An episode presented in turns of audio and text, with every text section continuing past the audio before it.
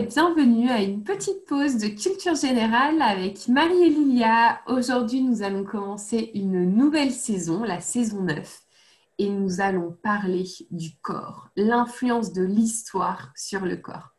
Et pour cette nouvelle saison, on va commencer avec un premier épisode où on va aller découvrir les canons de beauté à travers l'histoire. Marie, est-ce que tu peux nous en dire un peu plus? Oui, avec plaisir. Donc en effet, on va voir en fait qu'au fil, du temps, l'idéal corporel peut être soit assimilé à l'artificiel ou au naturel. Donc on va avoir sans cesse donc une oscillation entre ces deux en fait euh, idées que l'on va avoir sur ces deux idéaux. Euh, il faut, voilà, alors ce qu'il faut savoir, c'est que oui, les hommes ont également donc, euh, un idéal de beauté, mais c'est surtout euh, aux femmes qu'on peut vraiment rattacher cette thématique, puisque l'idéal corporel, la beauté des corps, c'est généralement accordé au sexe féminin plutôt qu'au sexe masculin. Alors, qu'est-ce que la beauté? Alors, comme je te le disais, parfois on doit se rapprocher de l'artificiel et parfois du naturel. Ça va vraiment dépendre de l'époque à laquelle on est chose certaine, ce que l'on veut systématiquement, c'est faire coïncider notre corps à l'image que l'on veut renvoyer de nous-mêmes. Donc la beauté, en fait, devient le fantasme du contrôle sur la génétique et sur la biologie, mmh. étant donné qu'on veut donc contrôler notre corps et donc ce que l'on, ce que l'on on veut toujours, en fait, voilà, le, contrôler, le modeler euh, à, notre façon. On peut même reprendre donc la phrase, donc je vais faire une citation, d'un philosophe grec du IIIe siècle après Jésus-Christ, qui est Plotin, donc comme quoi déjà à cette époque-là, on va le voir, il y a déjà en fait cette notion d'idéal de beauté. Il dit, si tu ne vois pas encore ta propre beauté, fais comme le sculpteur d'une statue qui doit devenir belle, il enlève ceci, il gratte cela. De la même manière, toi aussi, enlève tout ce qui est superflu redresse ce qui est oblique. Donc cette phrase, donc, elle permet vraiment de voir justement un peu le fait qu'on veut toujours se raccorder un idéal. Et tout à l'heure, on verra que ça résume très bien en fait l'idéal de beauté que l'on avait à l'époque de la Grèce antique. Donc, très Ouais, c'est très très. Genre, cet épisode est vraiment très intéressant. Alors parfois, donc euh, on le verra. Hein, je vais raccourcir certaines périodes parce que des fois c'est un peu redondant. Hein, c'est comme la mode, etc on a toujours des similitudes, donc il y a des évolutions, mais bon, très souvent, on peut retrouver des similitudes d'une époque à l'autre. Euh, voilà, on veut toujours façonner son corps pour rentrer en fait dans un idéal ou ensuite ce qu'on appellera un canon euh, de beauté euh, pour voilà rentrer dans cet idéal de celui qui règne à l'époque à laquelle on est. Alors moi, ce que je vous invite à faire, bon voilà, parce que là, je vais en parler, euh, on va dire, euh, brièvement, mais pour imager tout ça, je suis tombée du coup sur une vidéo qui était pas mal et qui en fait image et en fait qui permet de voir l'évolution euh, des canons de beauté féminins de l'Égypte antique jusqu'aux années 2000, 2000 vous pouvez aller sur YouTube, vous tapez sur Google BuzzFeed, donc B-U-2-Z-F-E-E-D, et de là, vous verrez une vidéo qui est assez courte et qui permet de retracer un peu l'évolution du, corps, euh, du corps et du modèle féminin à travers les âges. Donc, euh, c'est très intéressant. Donc là, nous, aujourd'hui, on va partir de la préhistoire et on va aller jusqu'à jusqu'à nos jours. Alors, la préhistoire, vous allez me dire euh, comment est-ce qu'on a une idée de, l'idéal féminin? Eh bien, c'est toujours pareil. Hein. c'est les recherches archéologiques qui nous permettent de retrouver des petites statuettes euh, de l'époque paléolithique. Hein. donc, pour le situer, c'est de 3 millions à 12 000 ans avant Jésus-Christ. Et donc, les femmes sont souvent, euh, les, statuettes sont souvent des représentations féminines, sont des petites Vénus. Et ce qu'on remarque, c'est que là, euh, on voit euh, des, hanches, des seins, euh, un ventre imposant. Donc les femmes sont vraiment toutes en rondeur. Et donc là, on comprend en fait que finalement l'intérêt, en fait, il est très, on va dire, primaire. C'est-à-dire que la femme, en fait, elle est vraiment liée à la fertilité, au fait qu'elle puisse féconder et avoir des enfants, avec toutes ses formes généreuses et qu'elle ait un corps, en fait, qui permette justement d'enfanter et d'avoir des enfants plus facilement, de pouvoir les nourrir, etc. Donc ça, c'est à l'époque de la préhistoire. Arrive l'Antiquité, où on va voir donc les Égyptiens, les Grecs et les Romains. Et là, vraiment, on est sur un modèle complètement différent. On va commencer à travailler son esthétique. Donc, on peut le voir chez les Égyptiens. On n'a qu'à voir les dessins avec de ces femmes de profil, etc., comme par exemple les représentations de, Nefertiti ou de Amnes euh, Nefertari. Et de là, en fait, on voit qu'au contraire, on a des corps très élancés, des fesses rebondies, des seins qui sont menus. Hein, donc, ce n'est pas des, formes à des femmes à forte poitrine. Et aussi, il faut savoir qu'à ce moment-là, euh, on aime avoir une peau qui est ocre. Et donc, très souvent, en fait, on teignait euh, le visage avec de l'ocre jaune pour avoir justement un teint un peu qui se rapproche du, couleur ocre, couleur jaune. Chez les Grecs, justement, comme euh, la citation l'indiquait tout à l'heure, donc là, on est vraiment sur l'esthétique et sur l'athlétisme. C'est-à-dire que aussi bien qu'on soit un homme qu'une femme, il faut beaucoup de sport.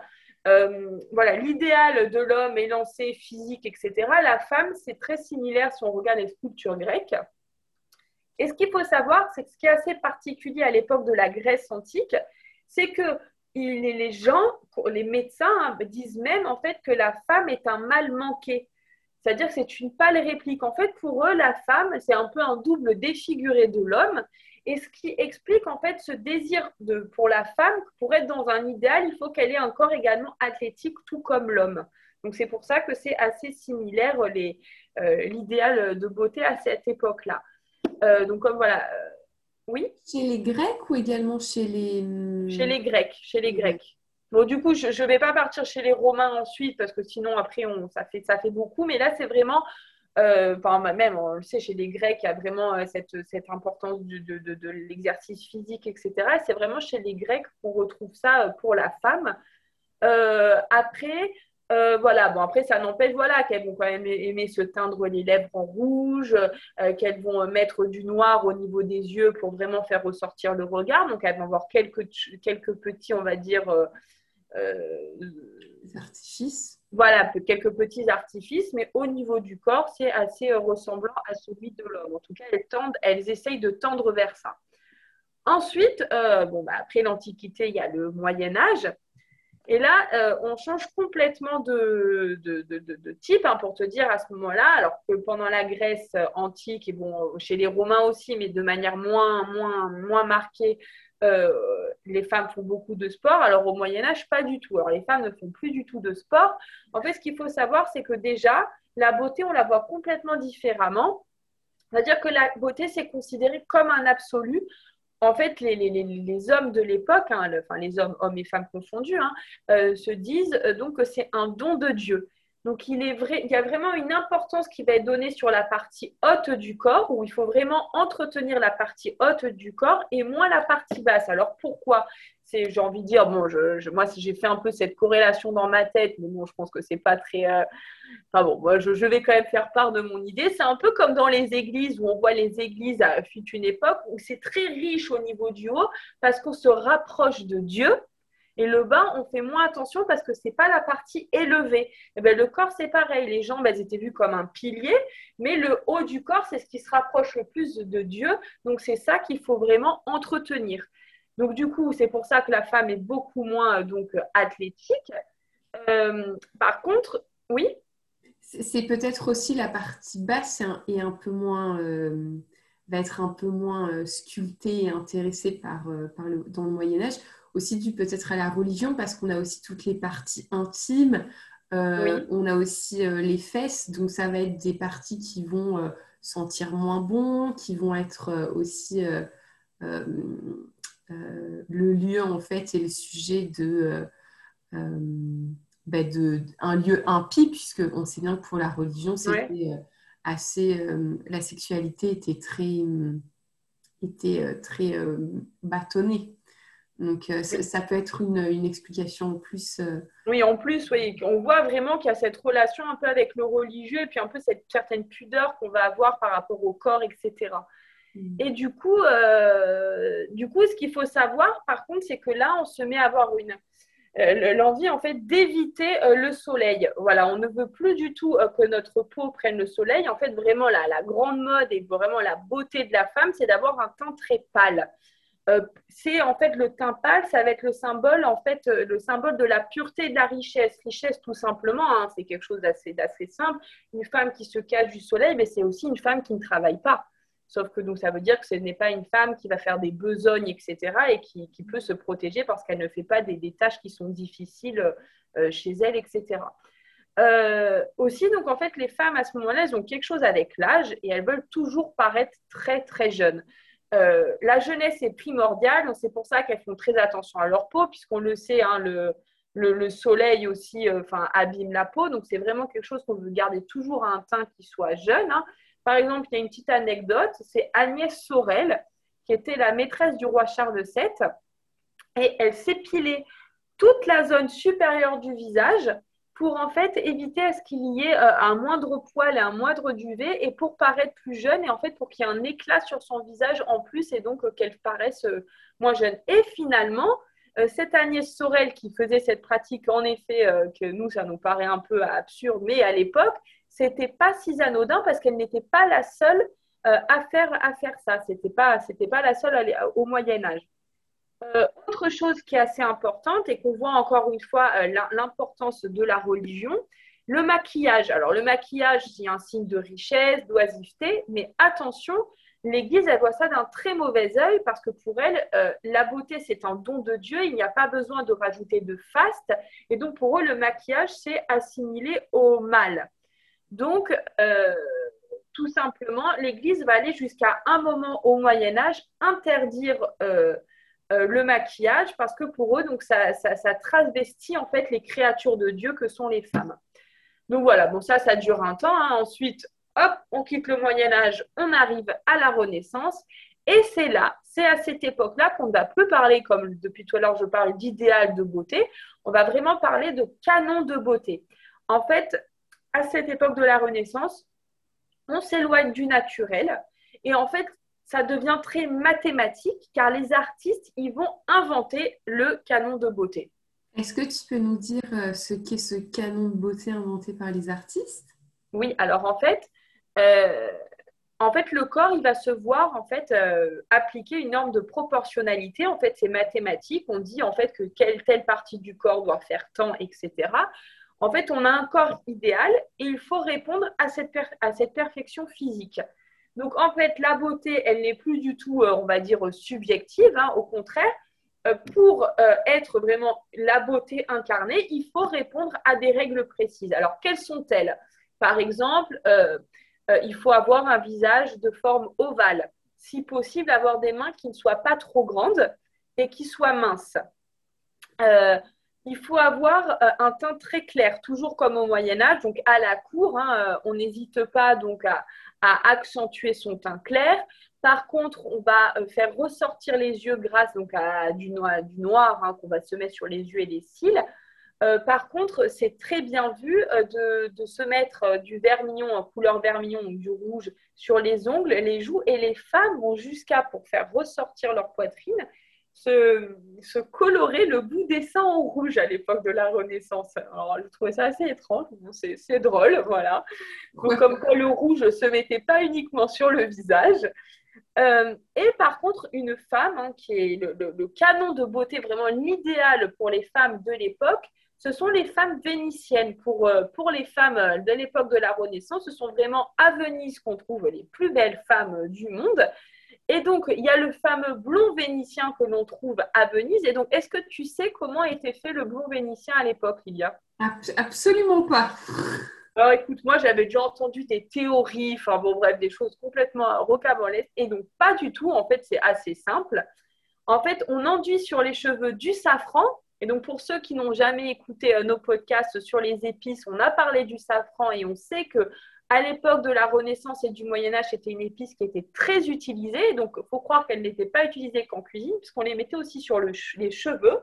Donc, on enduisait les cheveux de safran et de citron et on se mettait au soleil pour faire blondir les cheveux. Mais attention, on se met au soleil, mais on se protège le visage pour toujours regarder un teint pâle.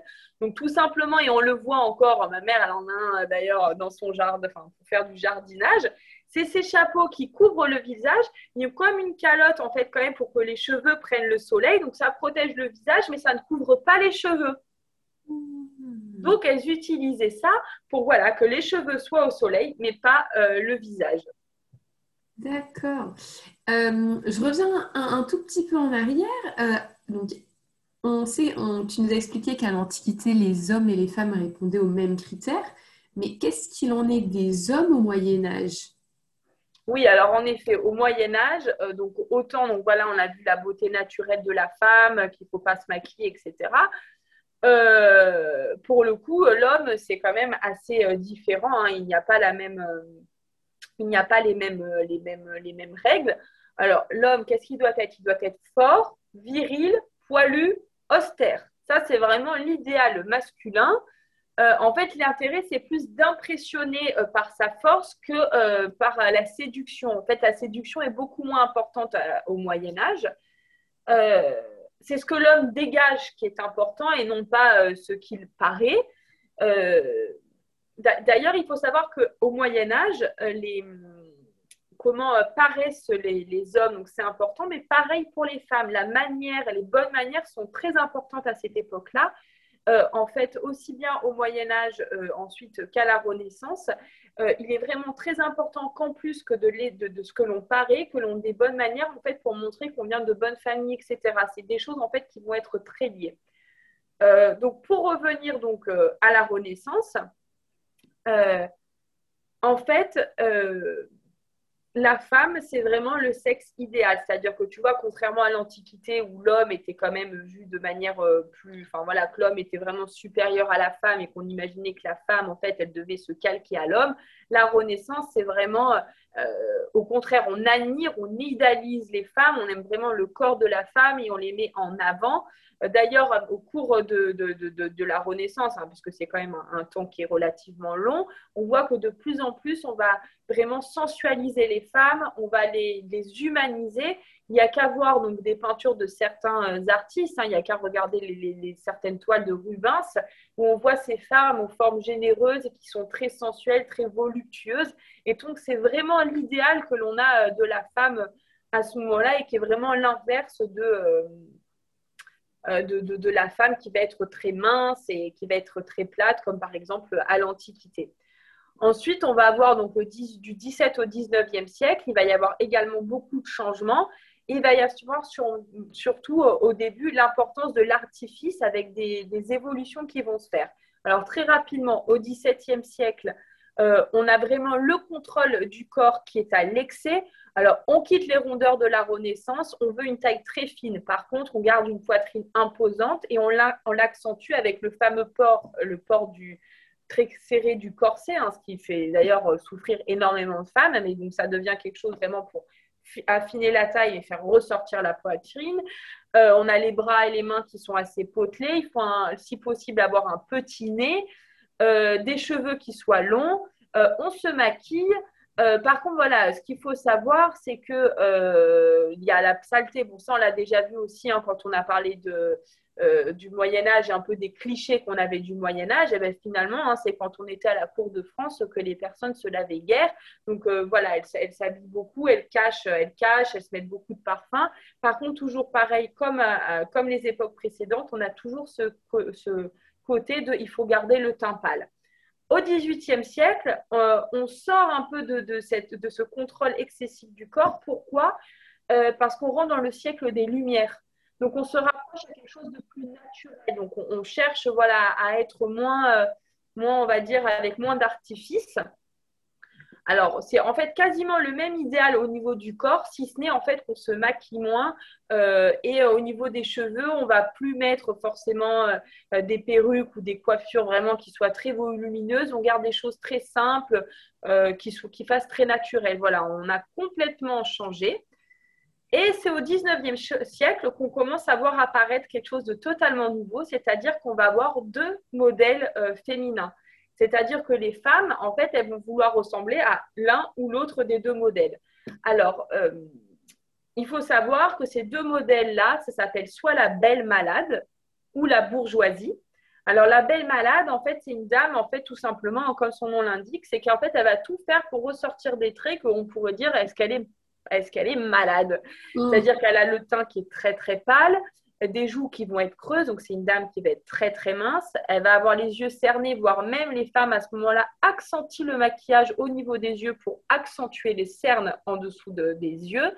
C'est une femme qui va être mélancolique, mystérieuse. En fait, c'est tout simplement, le, au 19e siècle, c'est la muse, quoi. C'est la, femme qui accompagne les artistes, les écrivains, etc. C'est exactement ce type-là de femme que l'on imagine. Donc, c'est une femme qui se veut un peu fébrile, mais qui en vrai travaille complètement son esthétique, puisqu'elle va jusqu'à euh, accentuer ses cernes. Et la bourgeoise, elle, c'est l'inverse, bien en chair, euh, le corps toujours très très pâle.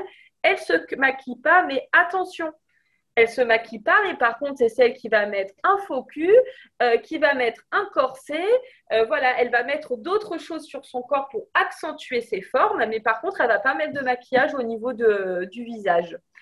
elle va avoir, voilà, donc.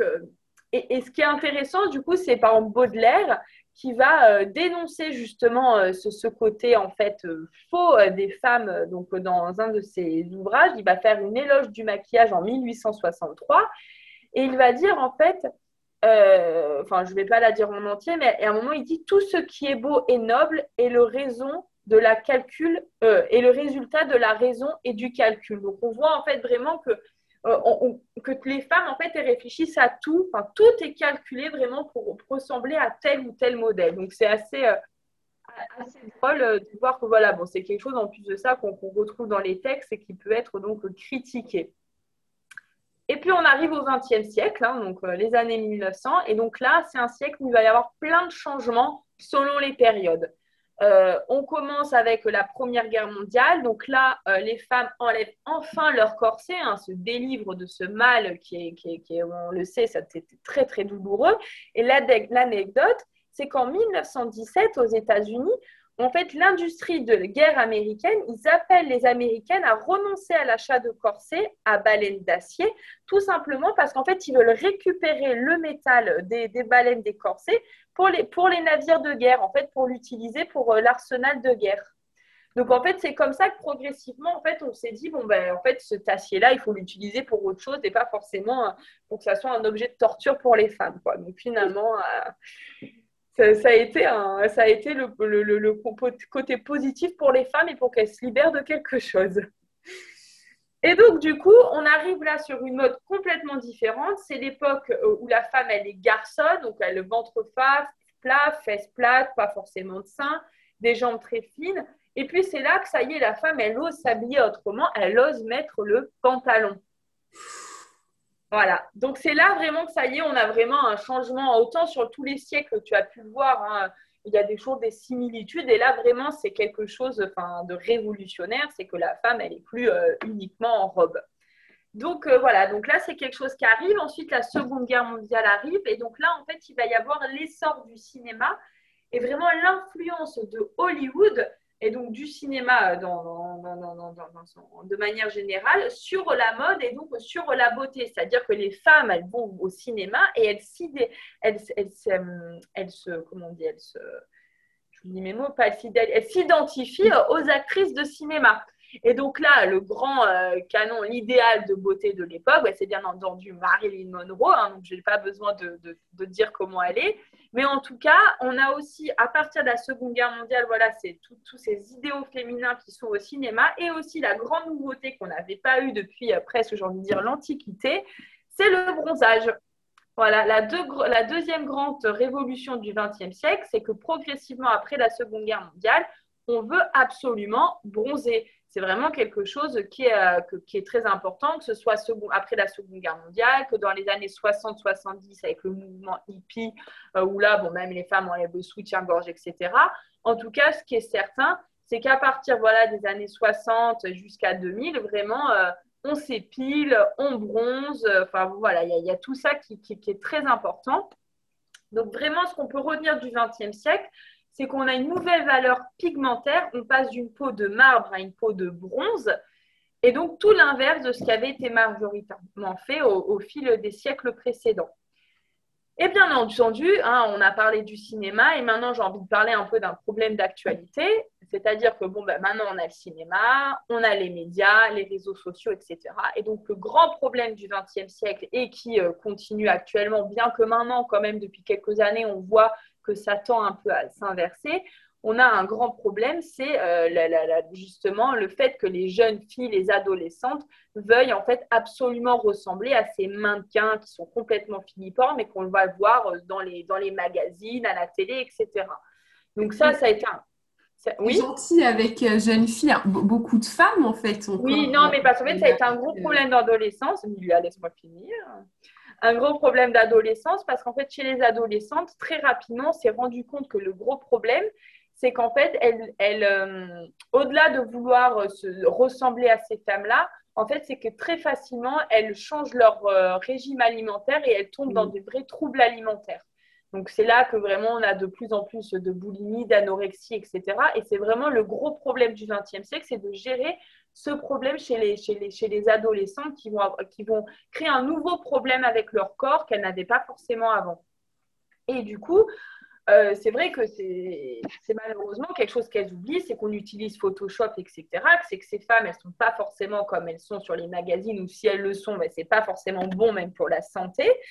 Et, et du coup, heureusement, j'ai envie de dire, on le voit maintenant sur certains réseaux sociaux, euh, certains influenceurs, euh, qui quand même essaient de dénoncer ça et qui montrent justement qu'on, bah, que chacun en fait est, est comme il est. Et finalement, au 21e siècle, on voit, même maintenant, on voit des pubs hein, de marques, euh, de lingerie, etc. On voit maintenant que les femmes sont plus en chair, etc. On a maintenant, euh, si, si, il y a des marques même très connues, je ne citerai pas de nom. Oui, il y, en a, mais ça, reste. Ah, si, si, quand même. Il y a, il y a des marques de lingerie, de lingerie qui sont très utilisées. Mais ça reste maintenant... très. Ça reste quand même minoritaire. Il n'y a, pas, euh, quand tu regardes un magazine aujourd'hui. Euh, non, je te parle, je te parle des vitrines de magasins. Les vitrines de magasins, tu feras attention maintenant, les modèles de femmes, je vais le dire, hein, notamment par exemple Etam. Etam, tu vas, le, Etam, maintenant, tous les modèles sont des femmes, euh, bah, il y a tous les modèles. Voilà. Ils essayent en fait de, de permettre ça pour essayer de contrer cette problématique. Euh, en plus, voilà, des médias, de, d'autres, d'influenceurs qui vont, qui vont dénoncer ça. Bon, c'est quelque chose qui, qui, n'existait pas au XXe et qui existe maintenant depuis quelques années, où on se met à dénoncer ça et qu'on voit une nouvelle politique quand même chez certaines marques. Et, hum, et du coup, euh, oui, du coup, euh, ce qui est intéressant, c'est que du coup, il y a même des artistes qui vont aller dénoncer ça. Et donc, par exemple, il y a un projet photographique qui a été très intéressant. Euh, que je vous invite à regarder. Ça s'appelle We Woman, donc oui, enfin W-E.woman, qui a été fait en 2013 par des photographes. En fait, elles ont voulu dénoncer les dictats de la beauté imposés euh, par les médias et donc d'encourager les femmes à s'accepter comme elles sont. En fait, le but étant de dire qu'il n'y a pas une beauté universelle, mais qu'il y a plein de beautés euh, différentes. Toute femme est belle et que, enfin bon, voilà. Donc, c'est un peu l'idée qu'elles veulent faire ressortir. Et donc, elles ont choisi 12 clichés différents.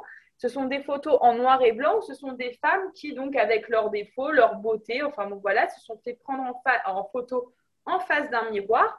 Et donc, ces photos ont été euh, donc publiées euh, sur les réseaux. Et donc, elles ont pas mal fait parler d'elles. Et donc, c'est des très jolies photos en noir et blanc qui sont sans aucune retouche. Et donc, c'est assez euh, sympa à, regarder. Je vous invite à, à regarder ça.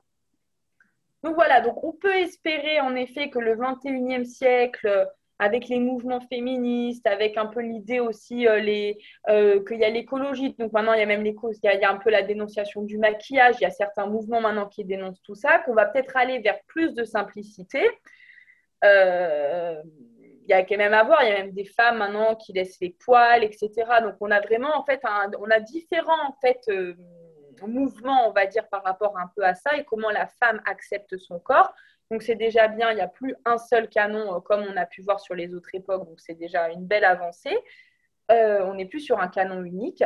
Mais euh, j'avais bien envie un peu parce que je suis tombée sur quelques sites qui sont assez intéressants et qui ont en fait soulevé quelque chose qui en effet pour le moment nous paraît très lointain, mais est-ce que ça ne sera pas un peu la problématique à venir? Donc, ça ne serait pas forcément un peu l'influence des médias ou enfin, des stars, etc., sur l'idée qu'on veut se faire de, la beauté, mais c'est plutôt en fait sur l'importance progressive que prend en fait le, le transhumanisme. Parce qu'en fait, il y a cette idée euh, de vouloir en fait de l'immortalité, de vaincre toutes les maladies, voire même en fait euh, de il y a des recherches en fait qui se font actuellement pour pouvoir intégrer des choses en fait qui sont inhumaines, hein, des, trucs qui sont inhumaines sur notre corps. Et en fait, il y en a du coup qui soulèvent la question est-ce que dans quelques temps, en fait, le transhumanisme sera pas la grande question et le et en fait, la, manière pour toutes les personnes, en fait, de pouvoir se mettre des choses pour accéder à un idéal, chose en fait qu'on ne pouvait pas faire euh, avant. bien entendu, tout ça c'est hypothétique parce qu'on est encore loin de ça, mais bon, voilà, c'était une ouverture parce qu'il y a des recherches qui sont assez intéressantes et justement euh, des personnes qui étudient, par exemple, ben, comment euh, se mettre des, des, des, des, ailes dans le dos. Enfin, il y a des choses de, de fou. Je suis tombée sur le jeu, je dis, mais les gens sont complètement malades. Bon, après, pourquoi pas. Hein. Mais du coup, c'est vrai que ça m'a un peu soulevé la question. Bon, ben, pour le moment, on est un peu arrêté sur des choses qu'on peut contrôler et qui sont, entre guillemets, naturelles. Mais finalement, est-ce qu'avec la robotisation, le transhumanisme, etc., est-ce qu'après, finalement, on ne va pas complètement arriver sur un autre euh, idéal? On verra. Déjà, c'est fantastique de pouvoir euh, se réapproprier euh, l'image qu'on a de notre corps, alors qu'on a été martelé depuis longtemps sur comment devait être notre corps. Et c'est vrai qu'il y a plein, plein de choses.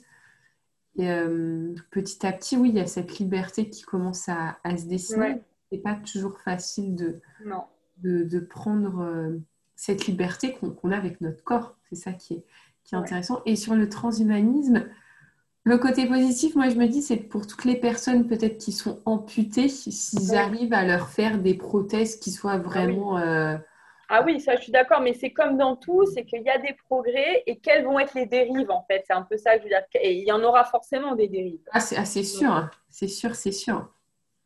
Espérons que nos canons de beauté euh, ne seront pas trop euh, dénaturés, si l'on peut dire. Euh, je te remercie, Marie, pour cette présentation. C'est intéressant de voir comment, au final, les canons de beauté ont évolué au, cours de l'histoire, de maigre, enfin de, maigre ou musclé à, plus en forme, à, voilà, une, en fait, une, on, a un peu tout vu.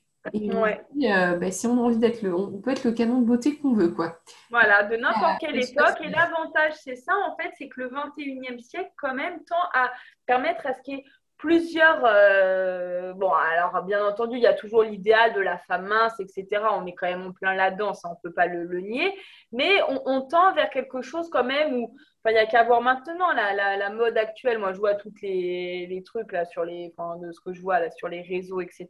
C'est des filles qui ont des, des, fesses très, très, très, très prononcées. Tu vois, on est en train de changer de la femme très mince et très.